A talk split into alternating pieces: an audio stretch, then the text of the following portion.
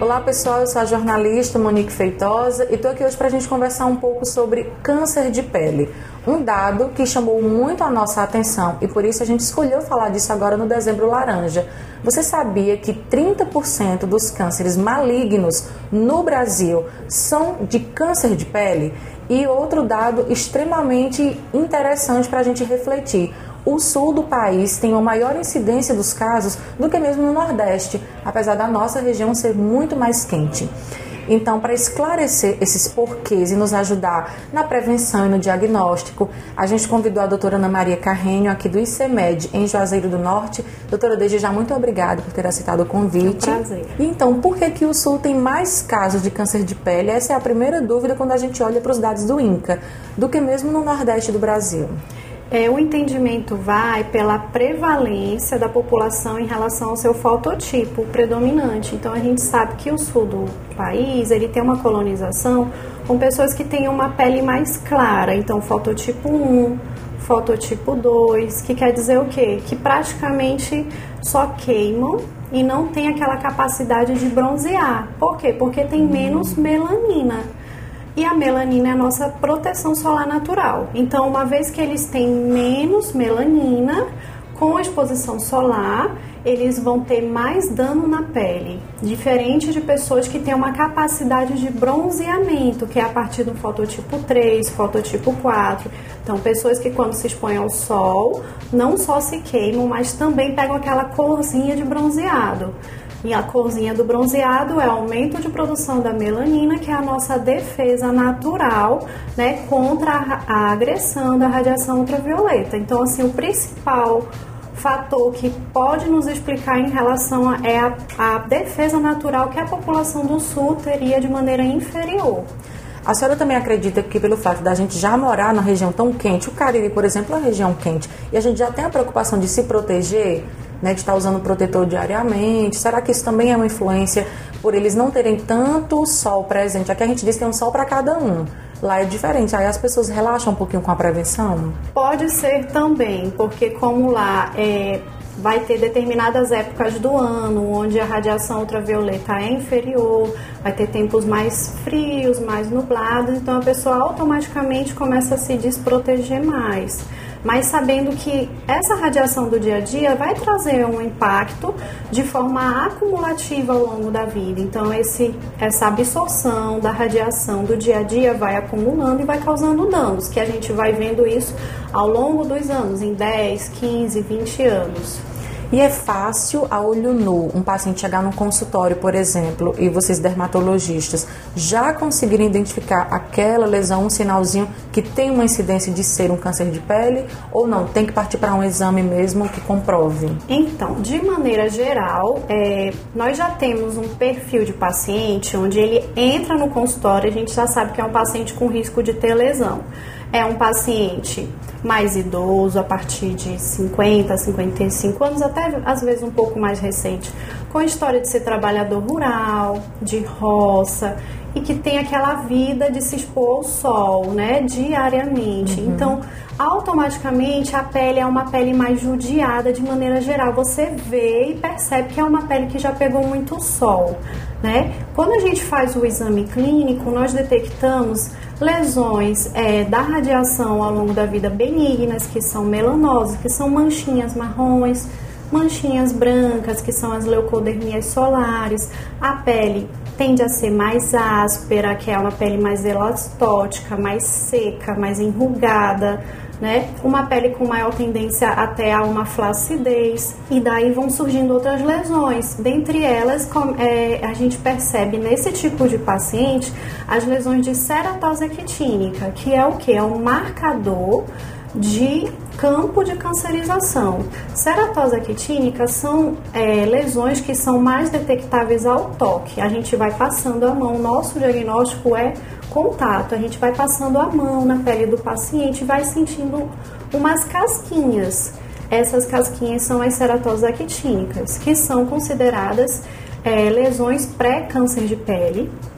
Elas então servem como um marcador de dano pela radiação solar suficiente para um risco de começar a desenvolver lesão. Então, esse é o primeiro fato. Uhum. É, elas têm risco de virar, porém é um risco baixo. Mas como não tem como a gente prever se vai ou não virar, então nós já, a partir da presença dessas lesões, nós já começamos a fazer tratamento, né? E em conjunto com essas lesões, podemos já sim detectar outras lesões é, de câncer de pele, já que, que sendo os mais frequentes é o carcinoma basocelular e o carcinoma espinocelular.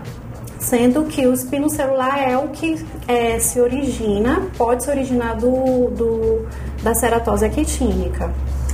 São muitos tipos, pelo que a gente está é. ouvindo. A sua explicação é um, praticamente uma aula para pessoas que vão estar assistindo ao nosso canal no YouTube ou ouvindo no podcast.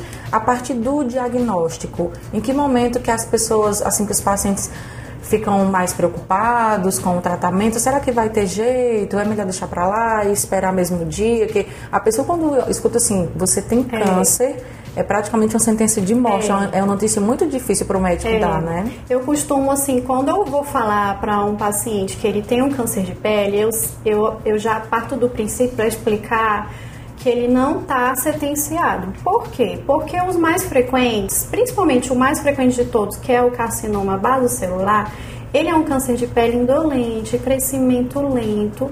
É, a questão dele é o crescimento no local, ele tem um baixíssimo risco de metástase, que é o que? Se espalhar e para outros órgãos. Então, o, a questão do diagnóstico é o que? É operar, fazer a retirada cirúrgica da lesão com margens livres. Com isso, a pessoa tem um 99% de chance de cura. Então, o tratamento é cirúrgico e depois a gente vai fazendo acompanhamento para é, observar a cicatriz, se vai ter recidiva local na, na linha da cicatriz da retirada cirúrgica e também acompanhar para ver se a pessoa vai desenvolver outras lesões de câncer de pele. Por quê?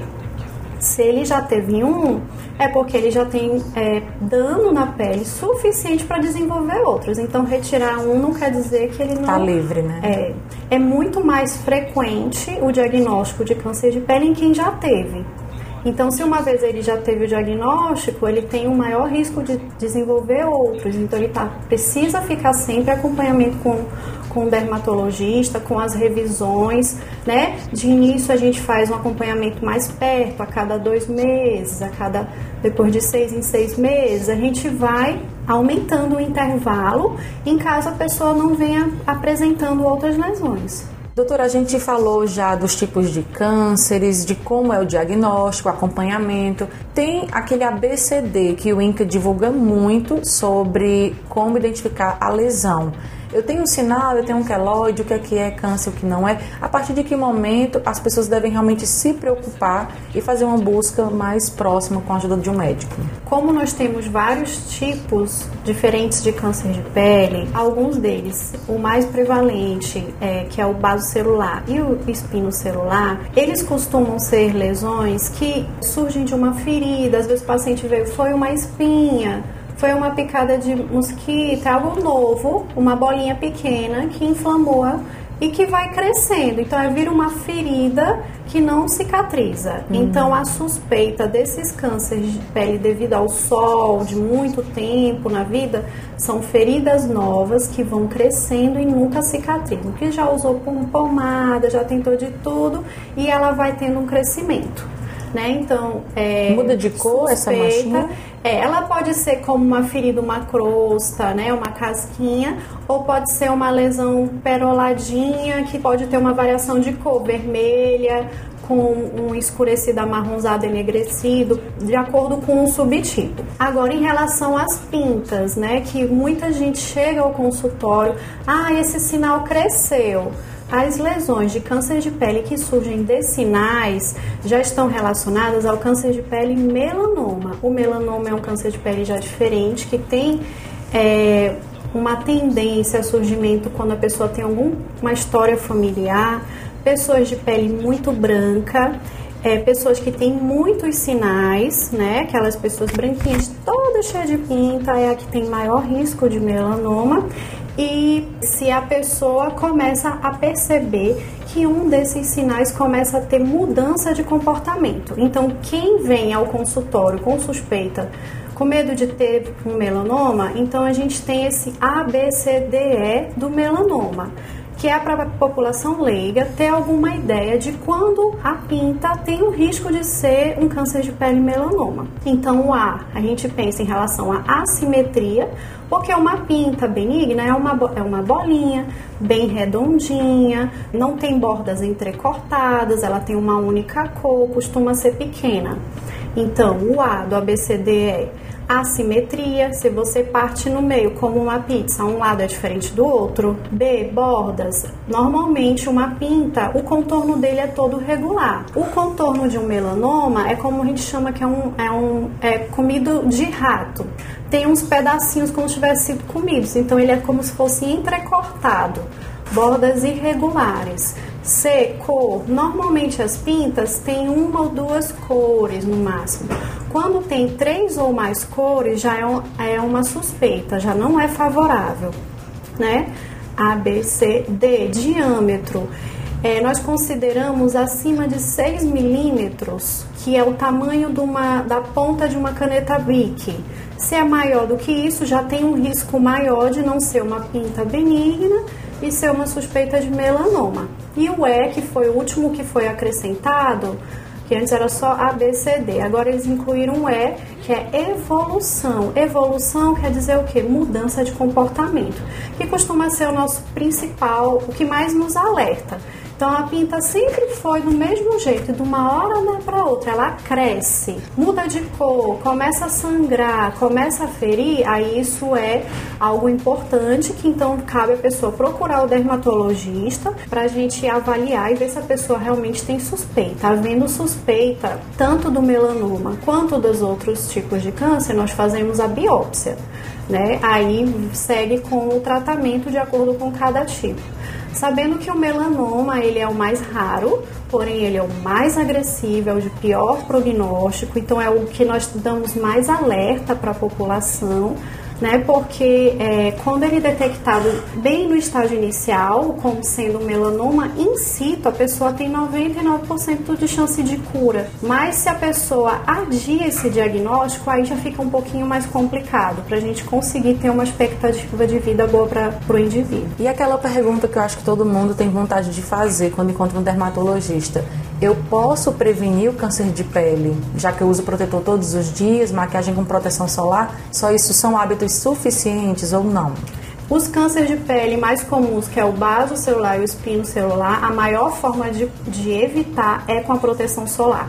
Então, o uso do protetor solar no dia a dia, que muita gente ignora, acha que esse sol do dia a dia não é importante prevenir, mas ele é sim importante, tá? E também nos momentos de maior exposição, de férias, né? É, fim de semana, de praia, que leva a queimadura solar, bolha, a pessoa descama, sabendo que essa queimadura solar intermitente, uma, duas vezes por ano, também aumenta o risco do melanoma né? Lembrar também das nossas crianças e dos idosos. Às São vezes frágeis, a gente né? é, e assim, muitas vezes a pessoa, o adulto, a mãe, o pai se protege, mas deixa a criança na piscina torrando no sol, Ai, sendo que é o pior sol para a gente tomar na vida é o sol da infância, o que maior vai ter uma repercussão mais tarde para surgimento de lesão. Então, as crianças são as mais importantes da gente evitar a exposição solar. E aí a melhor forma realmente é tá, não usar só no final de semana, na piscina, mas tentar fazer uso no diário. No dia a dia também, ter essa consciência. E aí muita gente diz assim também, ah, mas eu gosto desse solzinho porque eu preciso de vitamina D. É, já houveram muitos estudos para avaliar se tem realmente essa relação de diminuição da produção de vitamina D com protetor solar, mas hoje já se vê que não vai trazer impacto, não diminui a absorção, até porque se a gente usa um protetor solar fator 30 ou fator 60, 70 que seja de rótulo, quando a gente aplica na nossa vida real, a gente não vai aplicar uma camada generosa e homogênea como é feita nos estudos. Então você já vai diminuir o FPS né? E as pessoas não têm o hábito de fazer a reaplicação regular. Então você já vai diminuir o FPS e com isso acaba permitindo que tenha síntese de vitamina D. Ou seja, eu compro um protetor solar fator 60, mas eu passo só um pouquinho, um pouquinho. Aquele, aquelas é, pontinhas do dedo, espalho no Você rosto. já está diminuindo o FPS que é o fator da proteção é, solar. Que é o fator da proteção solar. E muitas vezes a pessoa aplica uma vez ao dia, duas, e pronto. né? Só que aí ele vai sendo degradado, principalmente os filtros químicos, né? Então eles vão diminuindo esse FPS com o passar das horas. E uma perguntinha assim, que eu não sei se a senhora vai se sentir à vontade para responder, mas é a senhora quem escolhe proteção solar, manipulado ou industrializado? Algum deles é melhor que o outro? Então, é a questão de segurança e de você confiar se o fator que está no rótulo é o fator que você realmente vai usar. Então a questão é essa. Então, como nós sabemos que os protetores comprados prontos, eles têm de fato todo esse estudo, esse controle, então acaba sendo mais seguro. Doutora, então vou só fazer um agradecimento aqui por todas essas informações essa entrevista vai ficar disponível no nosso canal de podcast, de YouTube. Como é que as pessoas podem te contactar, mandar mais dúvidas ou marcar uma consulta que, inclusive, é preciso ter uma regularidade à vinda do dermatologista? É, né? o ideal é que as pessoas tenham um acompanhamento regular a cada seis, ou pelo, seis meses ou pelo menos uma vez por ano. Né? Se quiserem tirar mais dúvidas, é, aí podem entrar em contato pelas nossas redes sociais, que é o Ana Maria Carrinho, dermatologista, e pelo ICMED Cariri. Ok, então muito obrigada mais uma vez. nada. A gente vai ficando por aqui e logo mais, depois de toda a disponibilização desse material, você também pode contactar a Comunique pelas redes sociais, pelo canal do YouTube, mandar sugestões de temas para a gente conversar com os nossos assessorados. É o nosso canal da Boa Notícia e também para compartilhar informação relevante. Até a próxima!